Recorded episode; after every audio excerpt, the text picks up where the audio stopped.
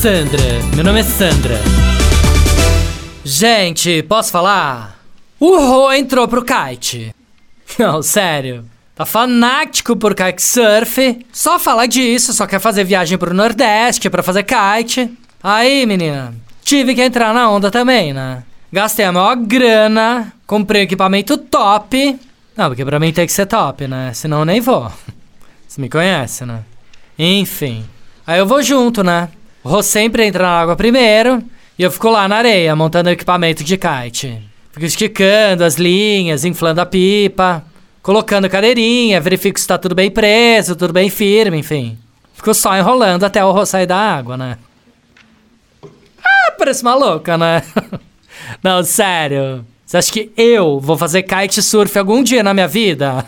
Nunca, né? Faço esse teatro todo só pra ficar de olho no Rô, tá? Você acha que eu vou deixar meu marido solto na praia, com aquele bando de mulher mais nova, sarada, de biquíni, tudo ventando pra cima dele? Hello, né? Não, sou capaz de ficar horas ali na areia, passando ridículo, desidratada, mas posso falar? Quem cuida tem. E eu pelo menos assumo que não sei fazer kite, né?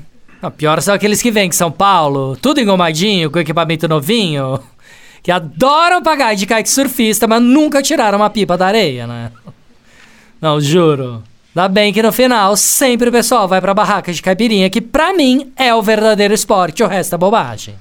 Inclusive, tô até lançando uma campanha para 2024, tá? Depois do surf, o próximo esporte olímpico tem que ser o levantamento de copo de caipirinha depois do kite. Ah, parece maluca, né? Não, sério.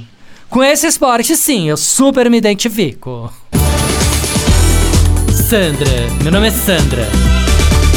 Chuchu Beleza! Quer ouvir mais uma historinha? Então acesse youtube.com barra chuchu beleza.